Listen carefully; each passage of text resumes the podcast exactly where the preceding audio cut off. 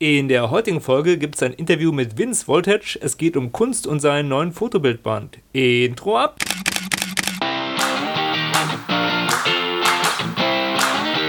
Hallo und herzlich willkommen bei Fotominuten, dem Fotografie- und Kunstmarketing-Podcast. Mein Name ist Stefan und meinen Blog findest du unter www.fotominuten.de. Aber nun viel Spaß bei der Show. Ja, ich sitze hier im Studio von Vince Voltage. Wie man sehen kann, sitzt Vince neben mir. Für alle, die mich jetzt nicht sehen, sondern nur hören können, alle Podcast-Jünger.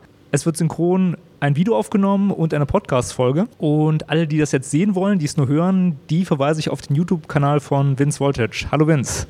Hi. Ja, warum haben wir uns getroffen? Es geht um dein neues Buch. Das ist dein drittes Buch, richtig? Ja, mein drittes. Und das erscheint im Februar. Am 29. genau. Willst du da ein paar Sachen drüber sagen? Sehr gerne. Das äh, Buch heißt 100% Uncensored und Hintergrund von dem Buch ist, dass ich in den sozialen Medien nur äh, etwa 5 bis 10 Prozent meiner Bilder zeigen kann, sage ich mal. Mm.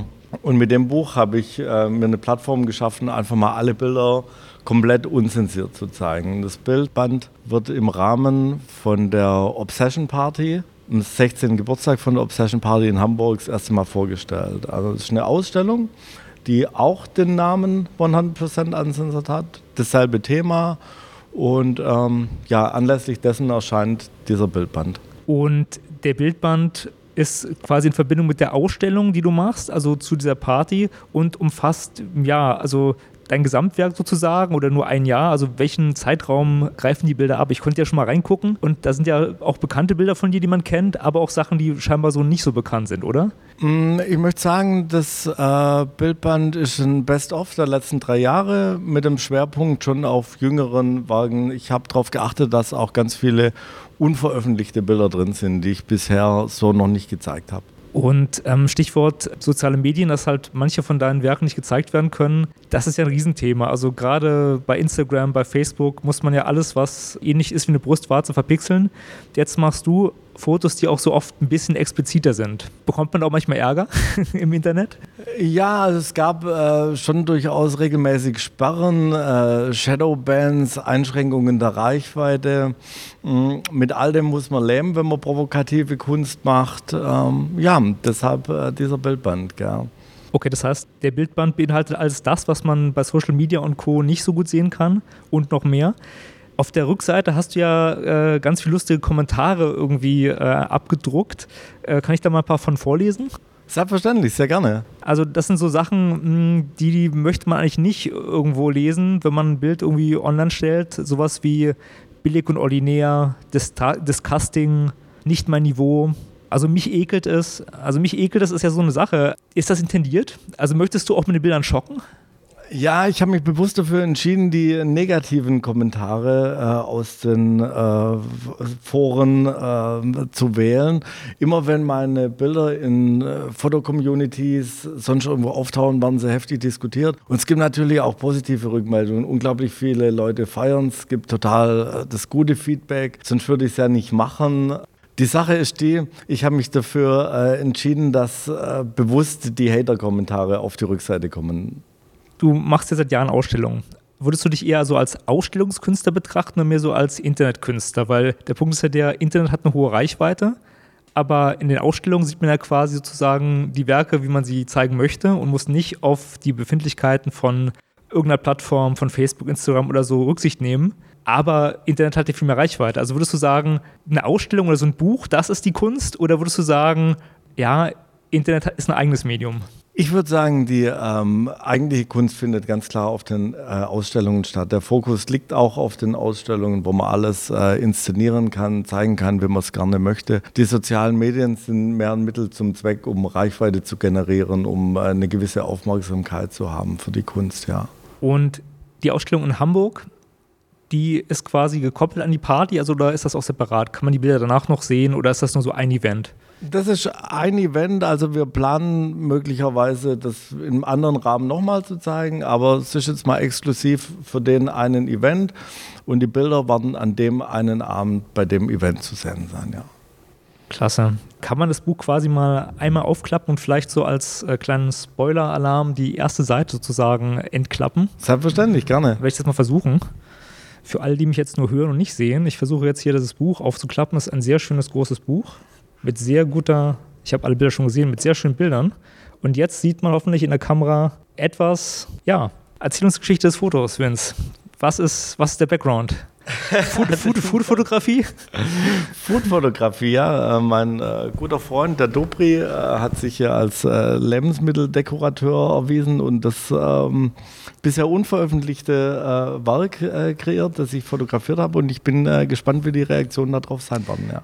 Jetzt muss ich natürlich sagen, das ist natürlich sehr provokativ, weil das sieht jetzt nicht ganz vegan aus. Ja? Das sieht schon nach Fleisch aus. Das heißt, irgendwie, dafür ist wahrscheinlich schon ein Tier gestorben. Hast du keine Angst vom Shitstorm von den ganzen Veganern, Vegetariern, die sagen, das ist ein Zacken zu provokant? Ich äh, freue mich auf den Shitstorm, aber ganz ehrlich kann ich, äh, tue ich mir schwer damit ab, äh, äh, abzuschätzen, was äh, ein Shitstorm gibt und was nicht. Also wenn ein Bild von mir auftaucht, manche Bilder, wo ich persönlich denke, oh, da wird es äh, möglicherweise einen Aufschrei geben, die ähm, werden gar nicht so ähm, runtergemacht, sage ich mal. Gell? Und manche anderen Bilder, die ich persönlich für harmlos achte, die führen zu meiner Ansicht nach überzogenen Reaktionen.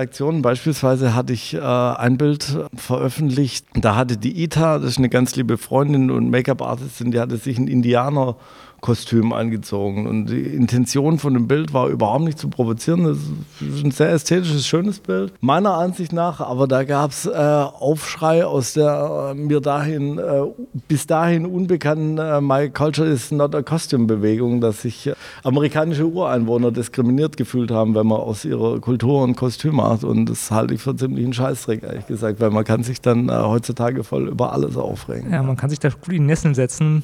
Also das heißt, du intendierst das gar nicht so, es passiert quasi, dass deine Kunst polarisiert und sich Leute raussuchen, das und das finde ich shocking und das nicht. Das finde ich ja finde ich ja lustig, weil mein Eindruck war, als ich die Bilder gesehen habe, dass es schon so ein bisschen so das so nicht auslotende Grenzen ist, aber halt schon so die Spaß an der Provokation schon dabei ist, oder? Ja, ich glaube, die Leute sind heutzutage ein bisschen verunsichert darüber, worüber sie sich aufregen dürfen, worüber sie sich aufregen müssen, worüber sie sich aufregen sollen und damit äh, spielen meine Bilder so ein bisschen. Ich erzähle dir gerne noch ein Beispiel Beispiel, wir hatten äh, ein Model hier und der wurde komplett schwarz angemalt. Das waren auch ganz äh, schöne Bilder meiner Ansicht nach. Und äh, da kam dann der Shitstorm wegen Blackfacing, dass es quasi, äh, war mir bis dahin auch tatsächlich unbekannt, dass es äh, verpönt ist, wenn sich Weiße schwarz anmalen. Es gab einen riesen Aufschrei im Internet und äh, wir haben gedacht, komm, was passiert denn jetzt, wenn wir einen schwarzen Weiß anmalen? Werden sich die Leute da auch aufregen.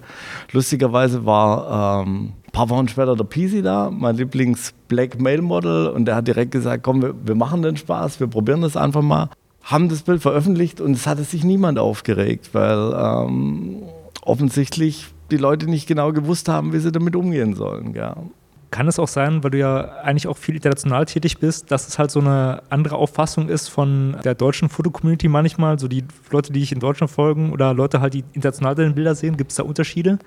Weil Blackfacing ist ja eigentlich so ein Ding in Amerika, glaube ich. Also ich kann es nicht sagen. Ich glaube, es haben sich auch ganz viele Deutsche darüber aufgeregt. Also ich mache Kunst nicht ähm, in erster Linie, um zu provozieren oder um Leute zu ärgern. Ich denke, manche Leute ärgern sich halt einfach unglaublich gerne. Den empfehle ich natürlich auch mein Buch. Und ja, ich denke aber in der Kunst geht es darum, dass man einfach sein Ding macht, das tut, woran man glaubt und einen Dreck drauf gibt, was äh, die anderen Leute davon halten.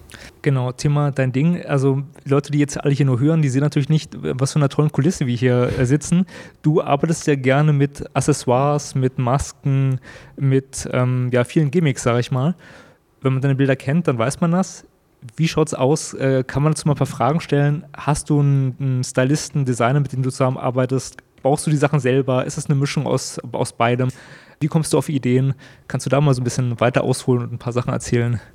Hm, das ist ganz unterschiedlich. Also ich habe äh, im Laufe der Zeit ganz viele tolle Designer kennengelernt, die mir immer äh, Sachen zur Verfügung stellen für Shootings, die mir Sachen schicken, die vorbeikommen, ähm, ganze Kulissen inszenieren. Aber manche Dinge brauche ich auch selber. Also es kommt durchaus vor, den, Helm, den du hier hinter dir, die Podcast-Leute leider nicht, aber die YouTube-Leute sehen äh, den Blumenhelm hinter dir, den hatte ich mal gebaut für einen Set. Äh, es kommt schon immer mal wieder vor, dass ich selber hm, handwerklich tätig wird. Benutzt du die Sachen dann immer nur für ein oder zwei spezielle Fotos oder ist das so, dass du die Sachen dann immer wieder nutzt und quasi so immer mit Ideen weiterspinnst? Also quasi äh, kann man den Helm auf mehreren Bildern sehen oder ist das quasi so eine Sache, dass es als Trophäe dann noch hängt ich tue mir schwer damit, äh, Sachen herzugeben. Ich äh, bin so ein bisschen messy. Hier in meinen Shithole-Studios sammle ich äh, das Zeug. Ich habe ich hab nur einmal einen Helm äh, verschenkt an den Pisi, weil der Helm so gut zu ihm gepasst hat. Aber ansonsten horte ich die Sachen hier bis zu dem Tag, an dem sie wieder gebraucht waren. Vielleicht soll ich eines Tages eine Fashion-Show damit machen, wer weiß oder als äh, Ausstellungsobjekte rahmen und quasi auch mit äh, Einzelstücke mit veräußern. Auch eine gute Idee, ja. Aber die sind meistens so gebastelt, dass sie nur von vorne gut aussehen. das heißt, es funktioniert überwiegend nur auf Bildern. Dann noch eine Sache, du bist ja international tätig, sprich, du warst auf der Art Basel.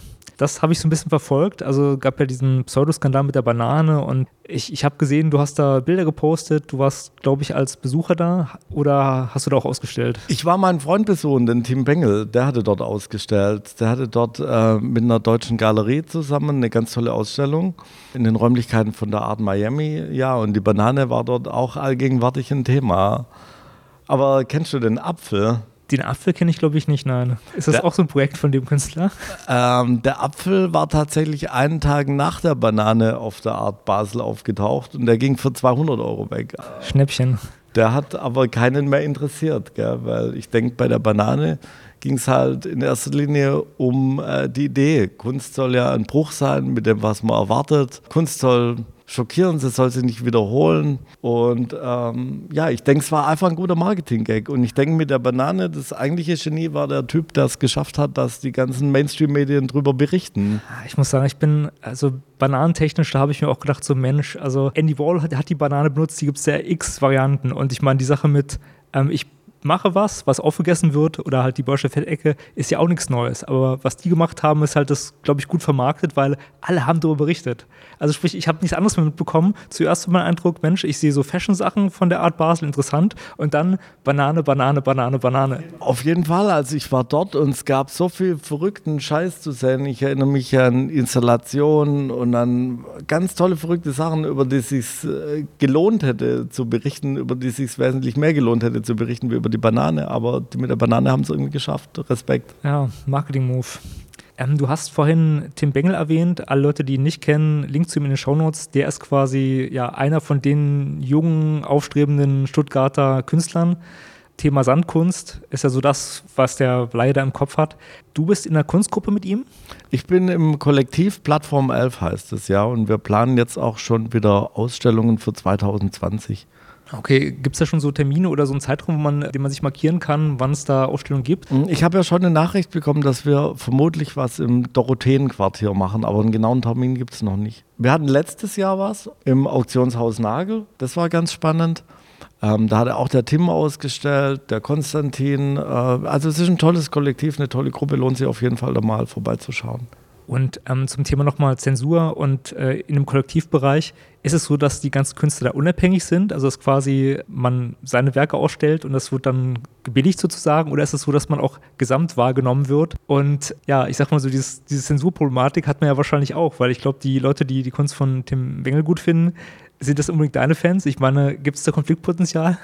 Mm, ja, es wird schon immer darauf geachtet, dass es äh, zur entsprechenden, äh, zum entsprechenden Event passt halt. Gell? Deshalb äh, bin ich umso froher, dass es so äh, Plattformen gibt wie 100% Uncensored in Hamburg, wo ich einfach äh, mal zeigen kann, was ich sonst nicht überall zeigen kann. Ja, genau. Also nochmal ähm, zusammenfassend zur Ausstellung Hamburg, ein Event. Nochmal das Datum, dass alle das wissen und sich markieren und wenn sie in Hamburg sind, da unbedingt hingehen? Das ist der 29. Februar im Edelfettwerk. Äh, die Karten bekommen wir auf der Webseite von der äh, Obsession und ähm, der Bildband, ich weiß nicht, ob es schon gesagt wurde, der wird auf zehn Stück limitiert sein. Also der wird äh, im Rahmen von der Obsession äh, verkauft werden. Vorläufig ist geplant, den nur im Rahmen von der Obsession zu verkaufen. Also es gibt keinen Vorverkauf. Wer den haben möchte, muss da hinkommen, bekommt den dort signiert und auf zehn Stück limitiert, ja. Okay, das heißt, du nummerierst die quasi durch genau. und gibst deine Unterschrift dann persönlich an die Leute weiter, die die zehn Exemplare quasi erwerben können. Das heißt, da muss man dann früh, früh anstehen oder früh da sein und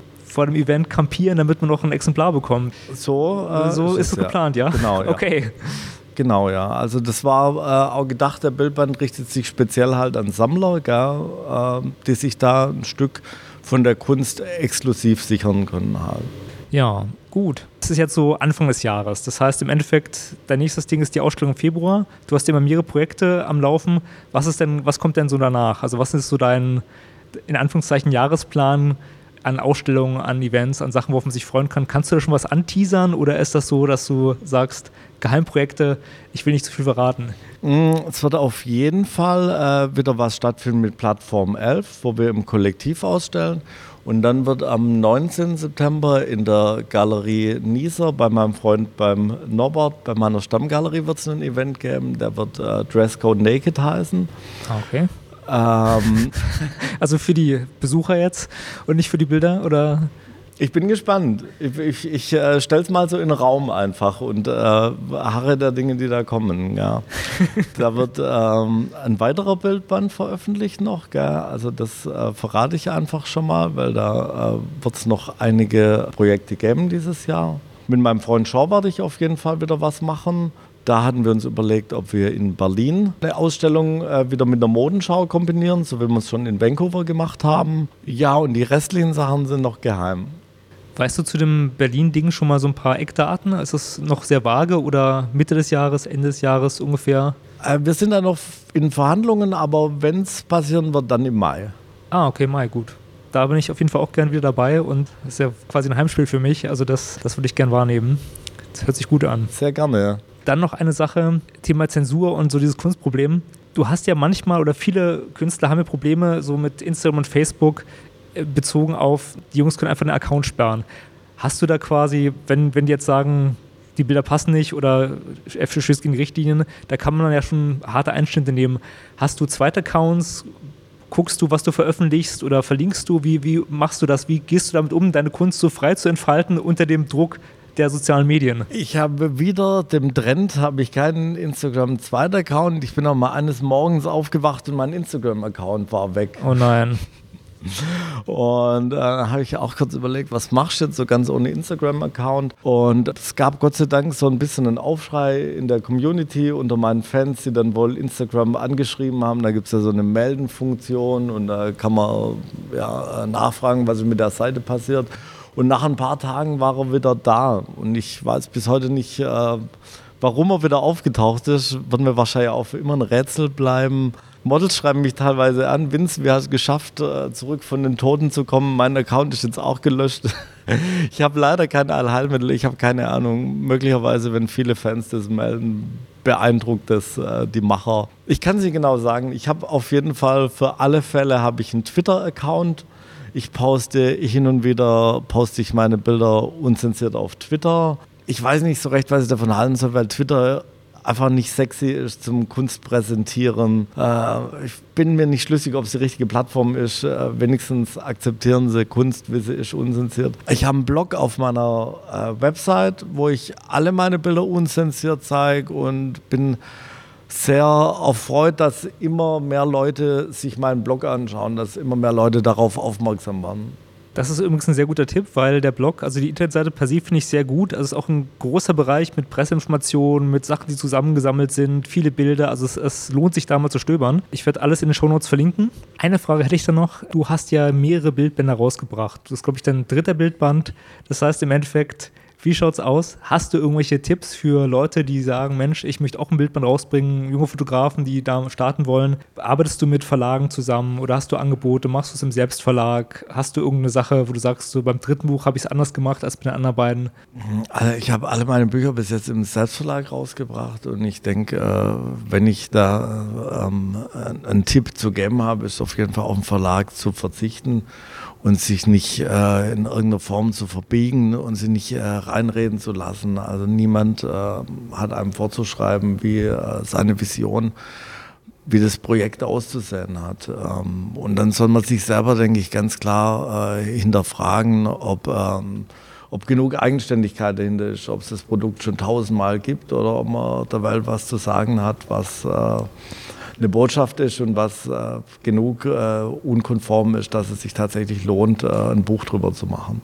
Unkonform, um ein Buch zu machen. Das heißt, dein Ding ist halt schon, es muss schon Kunstgedanke dahinter sein. Denke ich absolut. Kunst sollte Emotionen wecken, Kunst sollte polarisieren, Kunst sollte Arsch retten und es ist wichtig, nicht äh, ein Buch zu machen, das es so schon gab. Ja, das ist auf jeden Fall äh, ein guter Tipp. Ja, also ich freue mich auf jeden Fall, wenn ich es nach Hamburg schaffe, auf die Ausstellung und denke, das war noch äh, gute letzte Wort. Dann machen wir uns noch einen schönen Abend. Genau, machen wir uns einen schönen Abend. Danke dir fürs Gespräch.